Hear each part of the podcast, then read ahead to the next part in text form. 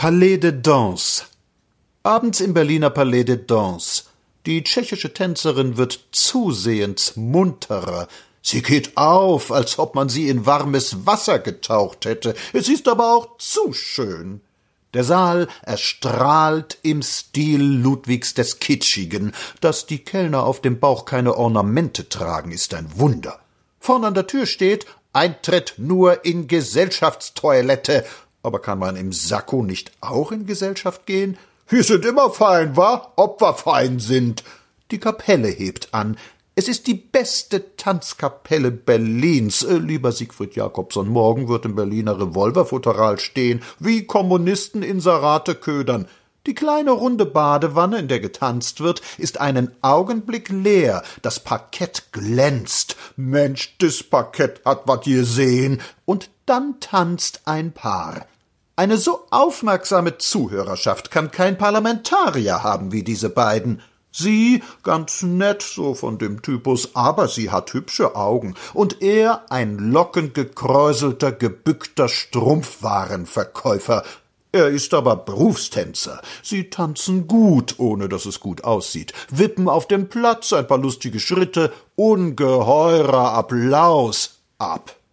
Und wieder hebt die Kapelle an, und das Volk stürzt sich in die Arena, die feinsten und die ältesten Damen Berlins, woher die nur alle das Geld haben. Eine trägt einen wundervollen Pelz, sicherlich echtes Reptil, einer wogt vor Erregung der Busen, soweit der kleine Vorrat reicht, und los geht's.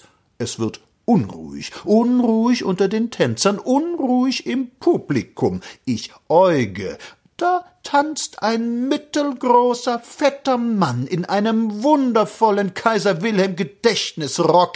Nein, da tanzt Gollno. Der Mann legt einen Polka hin, das alles schlicht begeistert ist. Er tanzt etwas, das es überhaupt nicht mehr gibt, etwas, das es wahrscheinlich nur in der Tanzstunde bei Petersen in Gollno gegeben hat. So mit Touren und allein rumdrehen und pirouettieren. Und jetzt, wahrhaftig, jetzt kniet sich der Fettbauch vor der Dame mitten im Tanz hin. Und jetzt wieder und wieder.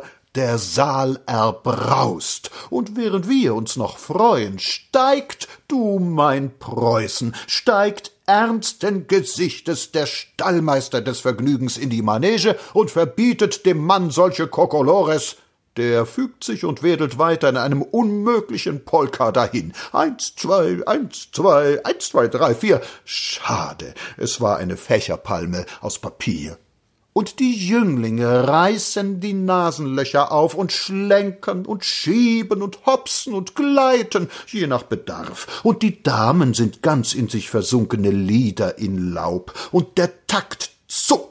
Oben an der Spitze des Bogens von dem Geigisten hängen die Herzen, und er zieht sie um Punkt so und so viel Uhr packen die Verursacher des Bachanals, die göttlichen Musiker, ihr Handwerkszeug zusammen, denn alles ist in Berlin organisiert, die Musiker, die Kellner, die Lokale und die Lust.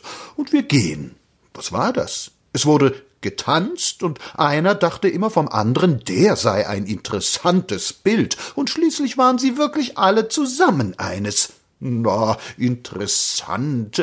Sie sind alle mit Spreewasser getauft. Die Musiker, die Weine, die Manager und die Lust.